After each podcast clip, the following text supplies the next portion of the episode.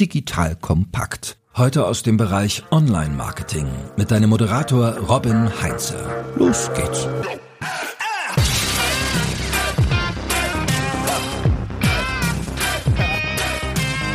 Wenn deine Stimme in diesem ohrenbetäubenden Lärm gehört werden soll, so muss diese Stimme schon etwas Besonderes zu sagen haben, sagt David Ogilvy.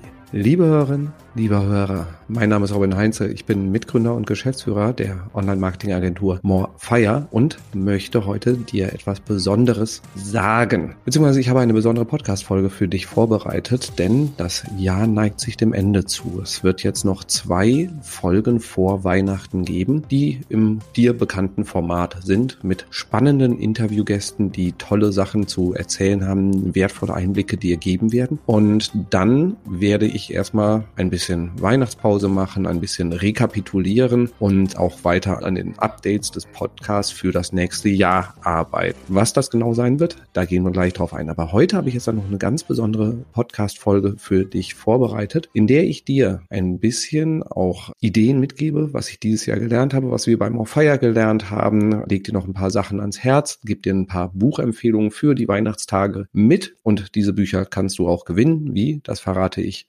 später und gebe dir am Ende dann auch einen Ausblick, was sich vielleicht bei diesem Podcast hier dann im nächsten Jahr ein wenig ändern wird, wie ich ein kleines Upgrade dieses Podcasts machen werde. Fangen wir damit an, dass ich drei Dinge dir verrate, die ich dieses Jahr bei mir persönlich geändert habe. Nicht, weil ich glaube, dass du das unbedingt nachmachen sollst, sondern vielleicht, weil es dich inspiriert, auch ein paar Sachen mal anzupacken. Und der erste Punkt, der für mich super wertvoll war, was eine totale Bereicherung für mich war, ist die App, die ich installiert habe, die Streaks heißt ist also so ein Habit-Tracker, wo man sich Listen anlegen kann, beziehungsweise Tasks, die man jeden Tag machen möchte und dann jeden Tag das abhakt, wenn man es erledigt hat. Und das hilft mir, bestimmte Routinen auch regelmäßig durchzuführen. Und bei mir sind, wenn ich in diesen Habit-Tracker reinschaue, also Streaks ist auf den Android-Nutzer, bei iOS gibt es eine ähnliche App auch. Da sind zum Beispiel Sachen drin, wie, dass ich jeden Tag mindestens zehn Minuten Sport machen will. Ich will jeden Tag mindestens zehn Minuten lesen weil ich sonst immer das Problem hatte, dass ich nie Zeit zum Lesen hatte. Aber wenn ich darüber nachdenke, dass zehn Minuten, die habe ich jeden Tag und die Konsequenz ist, dass ich A, dieses Jahr jetzt deutlich, deutlich mehr Sport sehr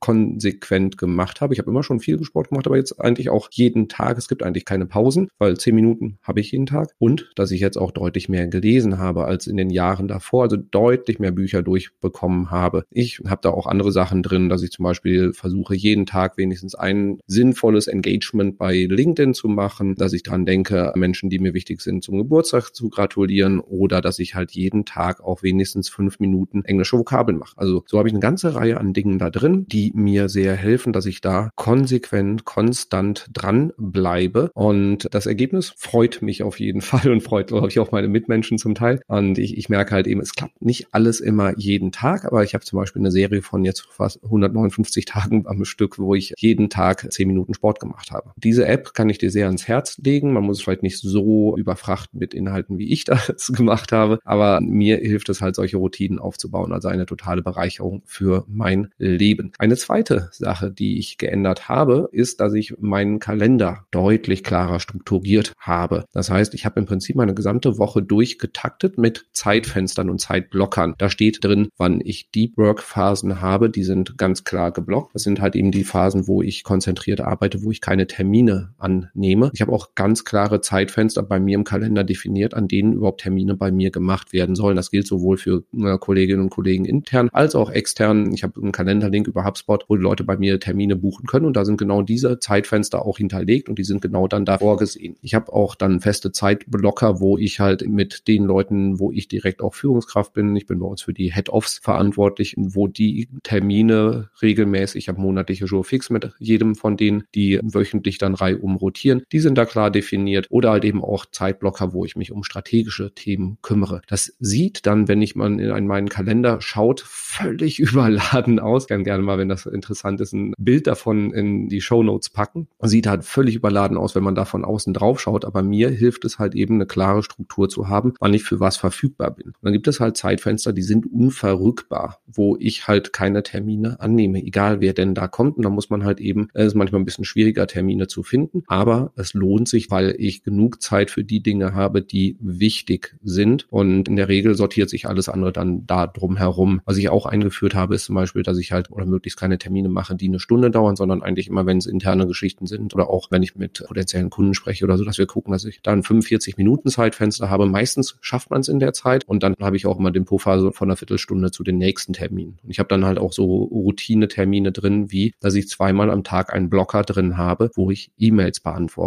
Und ich schaffe es zwar nicht konsequent an den anderen Terminen das nicht zu machen, also dass ich dann die E-Mails ignoriere, aber es funktioniert, weil ich dann im Blog eine ganze Menge wegarbeite. Trotzdem hinke ich meiner Inbox hinterher, also ich kriege mehr Mails, als ich eigentlich abarbeiten kann, aber das ist halt einfach so. Ein drittes Thema, was ich dieses Jahr für mich selber auch sehr konsequent jetzt umgesetzt habe, ist das ganze Thema Verantwortung abgeben. Ich habe bei uns in der Geschäftsführung den Hut für das ganze Thema Marketing auf und habe diesen Hut zwar innerhalb der Geschäftsführung ist das noch immer mein Aufgabenbereich, aber ich habe die Verantwortung für den Marketingbereich jetzt an den geschätzten Kollegen Patrick weitergegeben. Er ist definitiv der bessere Manager als ich. Er ist viel besser organisiert, viel besser strukturiert und schafft es deutlich besser, die Dinge so auf die Straße zu bringen, nachzuhalten und auch konsequent dran zu bleiben als ich. Ich habe dafür einfach viel zu viele Bälle in der Luft und Patrick ist wahnsinnig gut da drin, solche Sachen zu managen, zu organisieren, hat extrem viel Antrieb und hat sich halt auch jetzt über die Jahre, er ist jetzt schon gefühlt immer bei uns gewesen, hat er sich auch einfach verdient. Also insofern danke Patrick, falls du das jetzt hier hörst, für das Engagement und auch, dass ich halt eben vertrauensvoll die Verantwortung an dich abgeben konnte. Mir ist da ein Riesenstein vom Herzen gefallen und, und für dich ist es, glaube ich, eine ganz tolle Chance. Das war so einer der wichtigsten Punkte halt eben auch aus beruflicher Sicht, der dazu geführt hat, dass ich mich halt eben auf andere Dinge besser konzentrieren kann. Und muss man auch ganz klar sagen, unser Marketing ist dadurch besser geworden, dass Patrick den Hut auf hat und nicht mehr ich. Ist mir auch gar nicht schwer gefallen, das anzuerkennen. Das war auch viel zu offensichtlich. Dafür bin ich dann doch irgendwie zu schlecht organisiert. Dementsprechend die eine Konsequenz daraus war dann halt auch der zweite Punkt vorhin, dass ich den Kalender anders organisiert habe, plus halt Habit Tracking, wo ich dann halt gucke, dass ich gewisse Routinen reinkriege, um da halt auch dann in meinem Alltag mehr Struktur zu haben. So, das waren drei von vielen, vielen Dingen, die ich dieses Jahr irgendwie angepackt habe oder einige, die ich auch weiterentwickelt und verändert habe. Das sind so die, die mir am ehesten eingefallen sind, die ich am interessantesten ausgewählt habe, die, wo ich glaube, dass auch du vielleicht was raus mitnehmen kannst. So, das waren drei Dinge, die ich geändert habe. Nächster Block drei Dinge, die wir bei Morfire gelernt haben. Und das war jetzt auch nicht ganz einfach, da sich drei Dinge rauszupicken, denn das war schon ein ziemliches Achterbahnjahr, muss ich sagen. Wir haben uns als Morfire wahnsinnig weiterentwickelt. Wir sind viel, viel besser geworden, sind tolle neue Kolleginnen und Kollegen dazugekommen, die uns bereichern. Wir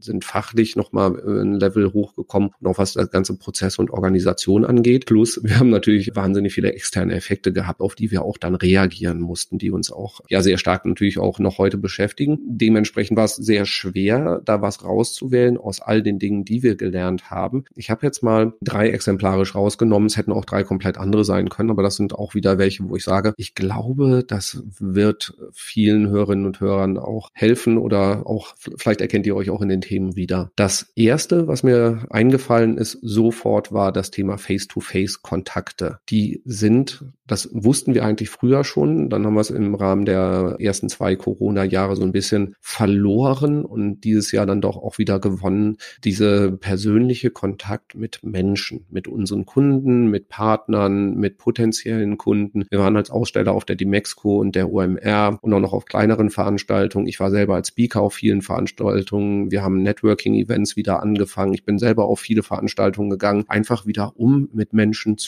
sprechen. Und was ich jedes Mal dann merke, ist, wie wie viel Neues da entsteht, wenn man mit Menschen in einem Raum ist, wenn man nicht ein getimeboxtes Meeting hat, was halt nach 45 oder 60 Minuten oder 30 Minuten endet, sondern man auch einfach mal noch ein bisschen länger zusammensitzen kann, noch eine Runde drehen kann. Ich habe viele Meetings jetzt bei uns auch persönlich dann jetzt mit meinen Kolleginnen und Kollegen, wo ich so in der Führung verantwortlich bin, versuche ich auch immer im persönlichen Kontakt zu machen. Wir machen das zum Teil als Walk-and-Talk-Meetings, also dass wir einfach dabei spazieren gehen oder essen gehen. Ich merke, da entsteht so viel mehr Neues bei. Und das ist etwas, was wir dann auch im nächsten Jahr forcieren wollen. Also sowohl Veranstaltungen mit unseren Kunden, wir haben dieses Jahr zum ersten Mal auch wieder einen Kundentag in Präsenz durchgeführt, wo halt eben ganz viele Kunden bei uns im Büro in Köln waren im Rahmen der Demexco. Und da wollen wir halt eben auch andere Formate machen, kleinere Runden, wo Menschen zusammenkommen, mehrere Menschen voneinander lernen können, weil ich einfach merke, das bereichert mich, also es bereichert mich persönlich und dabei entsteht so viel Neues, das ist wertvoll und das wollen wir weiter forcieren. Also das war der erste Punkt. Also wir wollen das Thema Face-to-Face-Kommunikation auch nächstes Jahr ganz klar forcieren und in, in den Fokus rücken. Das zweite Thema ist auch eine Überleitung gleich zu den drei Büchern, die ich empfehle, ist das Thema Webseite und die kontinuierliche Weiter Weiterentwicklung von Webseiten und Landingpages. Und das müssen nicht die großen Würfe sein, aber wir investieren da sehr viel rein in einen kontinuierlichen Prozess, haben da, arbeiten da nach einer äh, von uns adaptierten Scrum-Methodik,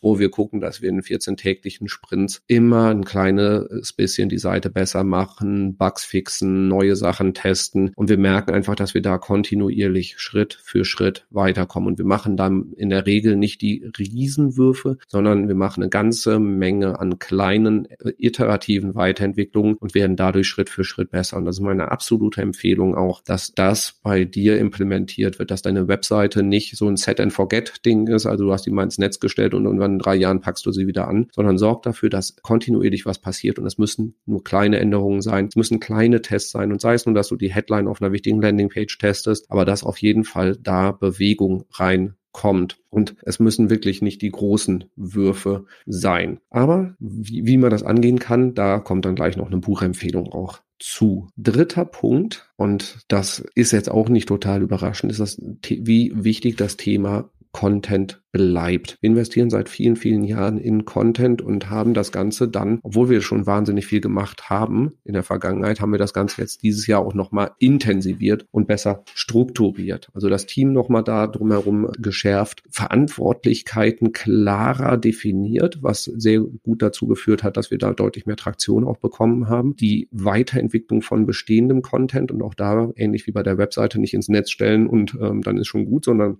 wir haben dieses Jahr so viel wie noch nie da rein investiert, ähm, bestehenden Content abzudaten, weiterzuentwickeln und halt eben auch zu, äh, umzuwandeln. Das heißt, aus Blogartikeln Videos zu machen, dann halt gucken, dass man vielleicht auch eine Podcast-Episode daraus macht, Infografiken erstellen, Slideshows für LinkedIn und Instagram. Also da einfach mit dem bestehenden Content viel, viel mehr machen und Content entlang der Customer Journey denken. Das heißt, wir haben auch sowohl bei für uns selber als auch in vielen Kundenprojekten den Fokus drauf gelegt, wie kann man Content erstellen, erschaffen schaffen der sales-relevant ist. Das heißt, sowohl im E-Commerce als auch im B2B Content, der es schafft, einen Interessenten über die Schwelle zu schubsen, quasi, also ihm den letzten Impuls zu geben, dass eine Kaufentscheidung getroffen wird. Und konnte nicht mal nur denken in SEO-Rankings und wie kann ich Sichtbarkeit kriegen, sondern auch wirklich, welcher, welchen Content brauche ich, Vertrieb zu machen. Da habe ich jetzt auch dieses Jahr einiges an Vorträgen zugehalten. Wir haben da eine ganze Menge an auch getestet und untersucht und dementsprechend auch da wahnsinnig viel Know-how aufgebaut. Meine absolute Empfehlung wirklich auch da bei dir mal hinzuschauen und wo sind Content-Chancen, wo kannst du Dinge erstellen, die helfen, aus Interessenten auch Kunden zu machen. Man kann ich jetzt schon mal einen kleinen Spoiler machen. Nächstes Jahr kommt da auch eine wahnsinnig spannende Podcast-Folge raus, die in diese Richtung gehen wird. Es lohnt sich auf jeden Fall, diesen Podcast zu abonnieren, nur um nächstes Jahr genau diese Folge mitzubekommen. Dritter Punkt, Thema Podcast-Folgen. Ich habe dieses Jahr ja mehr gemacht als in den Jahren davor, beziehungsweise im Jahr davor. Das heißt, ich bin im Laufe Laufe des Jahres auf eine wöchentliche Taktung gegangen, beziehungsweise Anfang des Jahres dann auf eine wöchentliche Taktung gegangen. Letztes Jahr war es noch zweiwöchentlich und ja, was, was ich daraus gelernt habe, ist, man kann unglaublich viele tolle Inhalte machen und ich habe noch immer eine riesen Bucketlist an Gästen und Leuten, mit denen ich auch schon vereinbart habe, dass wir Folgen aufzeichnen. Und es reicht eigentlich nicht die Zeit, weil so eine Podcast-Episode äh, braucht dann doch auch eine ganze Menge Vorlauf. Deswegen habe ich jetzt einfach mal aus all den Folgen, die ich gemacht habe, wenn du noch nicht alle gehört hast, vielleicht jetzt erst später irgendwie den Podcast für dich entdeckt hast, habe ich jetzt mal drei rausgepickt, die du, wenn du sie noch nicht gehört hast, die ich dir dringend ans Herz legen kann. Und das ist ähnlich wie bei äh, den vorherigen Punkten. Das war eine sehr, sehr schwere Auswahl. Und ich habe einfach mal auf mein Bauchgefühl gehört und überlegt, so was sind die Dinge, wo ich auch sehr viel raus mitgenommen habe. Das heißt jetzt nicht, dass die irgendwie besser waren als alle anderen Episoden und äh, oder die Gäste noch viel spannender oder so waren, sondern es waren halt eben die, wo ich gesagt habe, das, das war was ganz Besonderes. Das hatte ich auch bei vielen Folgen. Aber drei, wenn du die nicht alle gehört hast, möchte ich dir auf jeden Fall ans Herz legen. Und ich packe die dir auch in die Shownotes rein. Das eine ist die Folge zum Thema Markenaufbau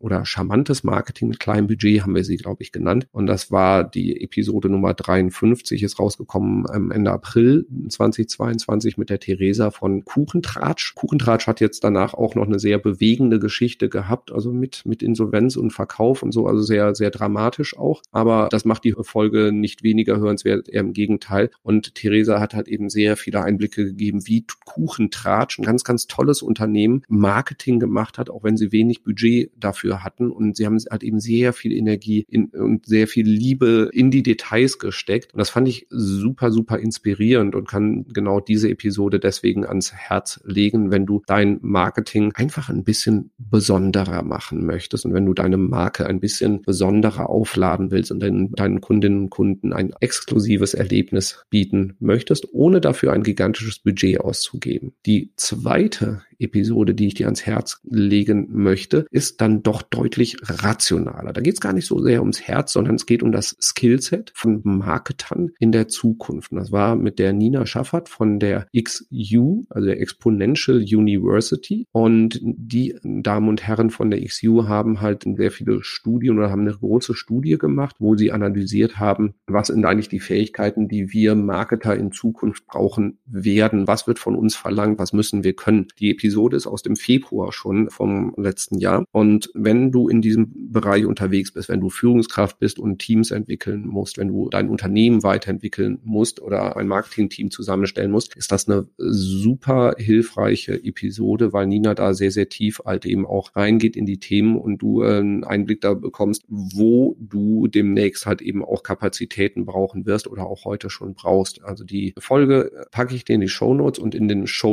dieser Folge findest du dann halt auch die Studie von der XU mit dazu. Auf jeden Fall sehr, sehr lesenswert und die Podcast-Folge ist eine super tolle Zusammenfassung, um dir da den ersten Überblick zu geben. Die dritte Folge, die ich dir ans Herz legen möchte, ist die zum Thema digitale Transformation mit Clemens Skibitzky. Ich habe mit Clemens auch noch später noch eine Folge gemacht mit Clemens und Viviane Wilde zusammen, ähm, wo es um das Thema Marketing in Krisenzeiten geht. Was ich dir aber jetzt ans Herz legen möchte, weil sie nicht unbedingt nur so zeitkritisch ist, sondern zeitlos tatsächlich ist die Zukunft von Facebook und digitalem Marketing. Und Clemens hatte ich bei uns in, bei Morfire an der Theke in unserer Agenturkneipe gesprochen. Wir haben da beim leckeren Kölsch gestanden. Das äh, Ganze ist auch als Video, als Kneipentalk aufgezeichnet worden. Und Clemens gibt so viele spannende Einblicke. Er macht die große Klammer und rückt aktuelle Themen auch in einen historischen Kontext, dadurch, dass er Wirtschaftshistoriker ist. Und ich höre ihm einfach immer unglaublich gerne zu. Das ist eine Episode, die ich mir dann halt eben auch einfach zweimal angehört habe, weil da so viel drin ist und das ist auch die Episode, glaube ich, wo ich das meiste Feedback bekommen habe, wo einfach Leute gesagt haben, boah, wow, da war extrem viel drin. Also diese Episode kann ich dir dringend ans Herz legen, wenn du auch eher größere Zusammenhänge im Bereich Marketing und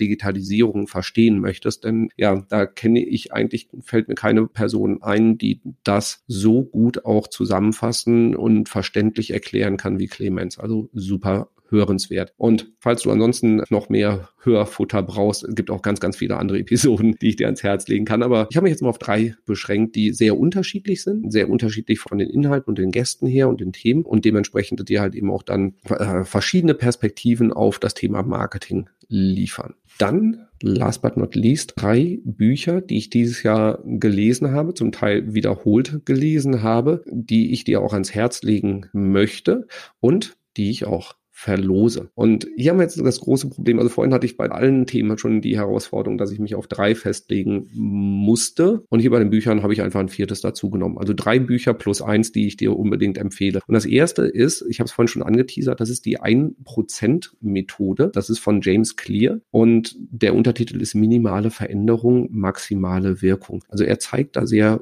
gut auf, wie du dich kontinuierlich weiterentwickeln kannst, ohne halt irgendwie dein Leben komplett auf links links zu ziehen von heute auf morgen, sondern wie du das sukzessive schaffst. Das ist wissenschaftlich extrem fundiert, alles, was er da dir an die Hand gibt. Und ich habe das halt eben auch im Team einigen Kolleginnen und Kollegen gegeben, auch Leute, die an manchen Stellen einfach auch Herausforderungen in ihrer beruflichen Entwicklung hatten. Und für alle war es sehr, sehr hilfreich, weil man anfängt, Routinen aufzubauen. Also auch passend dazu dieser Einsatz von so einem Habit Tracker, dass man anfängt, nicht immer in großen Projekten zu denken, sondern kleine Schritte zu machen auf dem richtigen Weg, um dann auf dem Weg dann auch entsprechende Kurskorrekturen zu machen. Und das funktioniert im Marketing, zum Beispiel, wenn es um das Thema Testing geht. Wir sehen, dass Unternehmen da immer wieder mit strugglen und das Thema Testing oder auch solche Themen wie, wie Content-Erstellung oder wie Marketing Automation wahnsinnig komplex denken. Besser wäre aber, mit kleinen Schritten kontinuierlich zu starten und sich weiterzuentwickeln. Und deswegen ist das Buch eine absolute Empfehlung. Ich habe es gelesen und dann auch nochmal als Hörbuch nachgearbeitet. Nee, ich habe es andersrum gemacht. Ich habe es erstmal gehört, um einen Überblick zu kriegen und dann mal nachgelesen, einfach um, um da nochmal mehr Tiefe zu haben und mir einzelne Punkte rauszunehmen. Komplett anderes Buch von dem Mann, den ich eingangs zitiert habe, David Ogilvy. Ich habe von David Ogilvy schon sehr, sehr viel gelesen in meinem Leben. Es war eines der ersten Marketingbücher überhaupt, die ich in die Hand gedrückt bekommen habe, damals als Azubi. Das muss so 2004, 2005 gewesen sein. Und ein Buch, was äh, definitiv lesenswert ist. Also viele von ihm. Aber David Ogilvy über Werbung. Das Standardwerk der Marketingbranche. Nichts Geringeres als das. Oder Ogilvy on Advertising ist der Originaltitel. Und von David Ogilvy kann man so, so, so viel lernen. Es war halt eben jemand, der sehr methodisch vorgegangen ist, schon zu Zeiten, als das noch überhaupt nicht Standard war, der viel gemessen, viel getestet hat, als es noch überhaupt kein digitales Marketing gab, sondern mit Printanzeigen, der unglaublich akribisch gearbeitet hat, sehr viel mit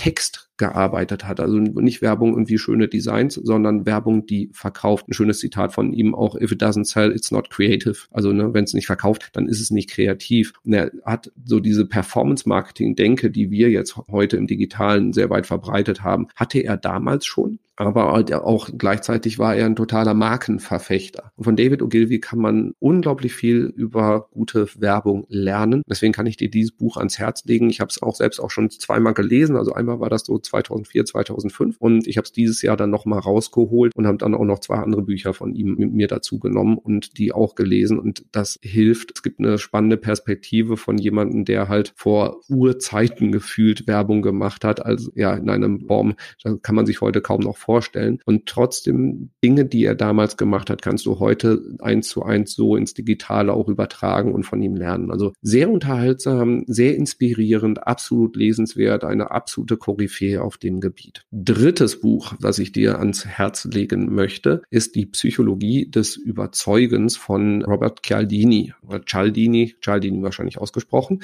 Ein absolutes Standardwerk, wenn es um den Einsatz von Psychologie im Verkauf geht. Also im Sales und Marketing. Und ich habe auch mal das Buch kompakt zusammengefasst in einem Blogartikel beziehungsweise auch in einem E-Book. Das kannst du auch gerne mal nachlesen, aber es ist eins, was ich dir definitiv ans Herz lege, weil es A, wissenschaftlich fundiert ist, also nicht irgendwie so Hobbypsychologie, sondern wirklich wissenschaftliches Fundament mit ganz vielen Studien untermauert und B, trotzdem extrem praxisrelevant ist. Also du kannst diese Sachen, diese Tipps, die da drin sind, diese Prinzipien, nach denen Menschen Menschen handeln, nach denen Menschen überzeugt werden können, die kannst du eins zu eins in deine Social Ads, die kannst du in deine Google Ads, die kannst du auf deiner Landingpage einsetzen, die kannst du in der Bestandskundenkommunikation einsetzen oder auch im persönlichen Vertrieb im eins zu eins Gespräch. Extrem viel drin und das kann ich dir absolut ans Herz legen. Und ein letztes Buch habe ich mir dann jetzt auch noch gegönnt, mit reinzupacken, ist das Thema Content Design von den beiden geschätzten Kollegen Ben Harmanus und Robert Weller. Das ist jetzt in zweiter Auflage, glaube ich, dieses oder letztes Jahr erschienen. Und das ist für mich so das perfekte Handbuch, wenn du dich mit dem Thema Content Marketing beschäftigst. Das ist kein Buch, was du von Seite 1 bis Seite, weiß nicht, 400, 500, das ist ein ganz dicker Schinken, durchlesen musst am Stück, sondern ich habe es quer gelesen, habe ganz viele Sachen auch komplett gelesen, weil, weil viele strategische Sachen auch toll erklärt werden, aber auch ganz, ganz viel Handwerkszeug. Also wenn du zum Beispiel damit starten willst, einen Podcast zu launchen, dann steht da exakt drin, was du auch an Equipment brauchst, wie du da vorgehen kannst, wie, welchen Hoster du nehmen kannst, etc. Also ist ganz, ganz viel Handwerkszeug mit drin, aber auch immer wieder strategischer Überblick und ganz viele Modelle, Frameworks etc. Also das ist ein Buch sowohl von der Strategie bis zur detaillierten Umsetzung ist da alles drin. Ein Werk, was mich absolut beeindruckt hat. Ich kenne Ben und Robert und schätze sie sehr und sind ganz tolle Branchenkollegen, mit denen ich mich auch super gerne austausche und ziehe alle meine Hüte vor diesem Werk. So, das waren jetzt meine drei plus eins Buchempfehlungen Empfehlungen. Ich mache einen Post zu diesem Podcast hier bei LinkedIn. Wenn du eins dieser Bücher gewinnen möchtest, dann geh einfach auf diesen Post und kommentiere deine Buchempfehlungen oder einen Kommentar zu den Büchern oder einen Kommentar zu dem Podcast. Am meisten würde ich mich freuen über Buchempfehlungen im Bereich Marketing, Vertrieb, Strategie, Digitalisierung, wie auch immer, so in diesem ganzen Kontext, wo wir uns hier im Podcast bewegen. Dinge, die du unbedingt mir ans Herz legen würdest und allen anderen Menschen da draußen auch, die unbedingt gelesen werden sollten, weil ich suche da laufend neues Futter, weil dank meines Habit Trackings schaffe ich es äh, doch durchaus auch eine ganze Reihe an Büchern pro Jahr zu lesen, weil es meistens nicht bei den zehn Minuten pro Tag bleibt. So, jetzt kommt last but not not least der Ausblick fürs nächste Jahr. Drei Dinge, die ich hier bei dem Podcast anpassen möchte. Ich habe dieses Jahr schon so kleine Experimente gemacht. Vielleicht ist es dir auch aufgefallen, das ein oder andere. Ich werde es nicht, wahrscheinlich nicht direkt zum Start im Januar alles ändern, aber sukzessive dann auch den Podcast anpassen. Das erste, was ich machen möchte, ist nochmal eine klarere Struktur in den Interviews, in den Gesprächen, die ich mache. Und zwar habe ich das immer schon so ein bisschen mitbegleitet, möchte es aber jetzt nochmal ein bisschen deutlich strukturierter machen, weil ich der Meinung bin, dass das hilft, die Episoden gut zu hören und auch das ganze Wissen, was da drin ist, mitzunehmen, dass ich da eine klare Struktur drin habe und die Gespräche nicht einfach nur 30, 45 Minuten am Stück im Dialog ablaufen, sondern da halt eben wir ein bisschen mehr Leitplanken oder ich den Gästen ein bisschen mehr Leitplanke gebe. Zweiter Punkt, wir haben immer wieder Kolleginnen und Kollegen aus dem More Fire Team mit drin gehabt, die Einblicke in unsere Arbeit geben, die zeigen, wie wir Dinge angehen und da möchte ich nochmal etwas strukturierter weiter machen, auch in einer klaren Regelmäßigkeit, weil ich da immer ein sehr gutes Feedback auch drauf bekomme. Also Morefire Best Practice Folgen, nenne ich sie jetzt einfach mal als Arbeitstitel, wo wir ganz konkrete Vorlagen euch auch liefern, wie wir Dinge angehen, wie wir zum Beispiel eine Content-Strategie aufbauen, wie wir Marketing-Automation-Maßnahmen machen, worauf wir bei Social-Media-Postings achten, etc. Also wirklich sehr klare Best Practices bei uns aus dem Morefire Maschinenraum, weil ich da auch immer das Feedback bekomme, dass das für Leute sehr, sehr wertvoll ist, dadurch, dass wir wir bei Morfire ja auch in ganz, ganz viele Kundenprojekte reinschauen und diese begleiten oder führen, haben wir da ganz viel übergreifendes Wissen und das scheint für euch Hörende sehr, sehr wertvoll zu sein. Und was ich auch getestet habe dieses Jahr, wo auch die Resonanz extrem gut war, waren kürzere Formate. Ich habe mit Ben Hamanus zum Beispiel mal sieben Fragen in zehn Minuten gemacht. Die Resonanz darauf war super, ist eine der meistgehörten Folgen, weil sie halt auch nur zehn Minuten ist und nicht irgendwie 30 bis 45 Minuten. Und da möchte möchte ich mehr oder werde ich mehr Dinge machen, also kürzere Formate, die bisschen mehr snackable sind, wo komprimierter Sachen reinnehmen, ohne dass wir halt eben auch diese Interviewformate sein lassen, weil ich da halt eben dann auch in der Lage bin, mehr Tiefe reinzugeben. So, das waren die drei Dinge, die ich nächstes Jahr in diesem Podcast hier auch anpassen werde. Wenn du da weitere Ideen, weiteren Input hast, Wünsche hast, auch Gäste, die ich unbedingt mal einladen sollte, Themen, die ich unbedingt behandeln sollte, dann freue ich mich da auch über das Feedback. Und ansonsten kommen jetzt in den nächsten zwei Freitagen noch zwei wunderbare Interviewfolgen, auf die du dich wirklich freuen kannst. Wir haben einmal das Thema E-Commerce und wir haben einmal das Thema LinkedIn mit dabei, also deine LinkedIn-Agenda für 2023, was du da unbedingt machen solltest und testen solltest. Plus wie du, wenn du einen Online-Shop hast, wie du diesen deutlich besser optimieren kannst. Die Tipps daraus werden auch mit großer Sicherheit auch für andere Webseiten spannend sein.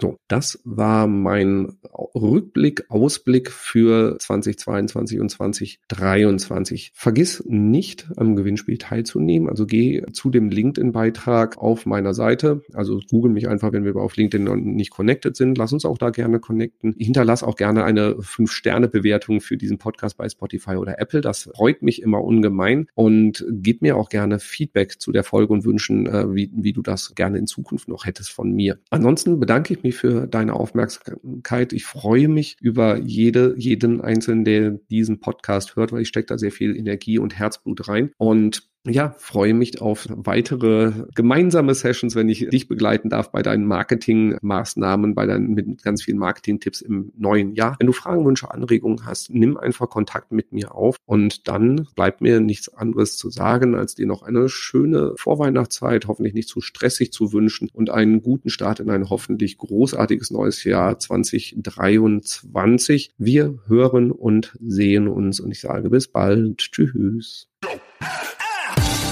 Danke fürs Zuhören beim Digital Kompakt Podcast. Du merkst, hier ziehst du massig Wissen für dich und dein Unternehmen heraus. Wenn du mit uns noch erfolgreicher werden möchtest, abonniere uns auf den gängigen Podcast-Plattformen. Und hey, je größer wir werden, desto mehr Menschen können wir helfen. Also erzähl doch auch deinen Kolleginnen und Kollegen von uns. Bis zum nächsten Mal.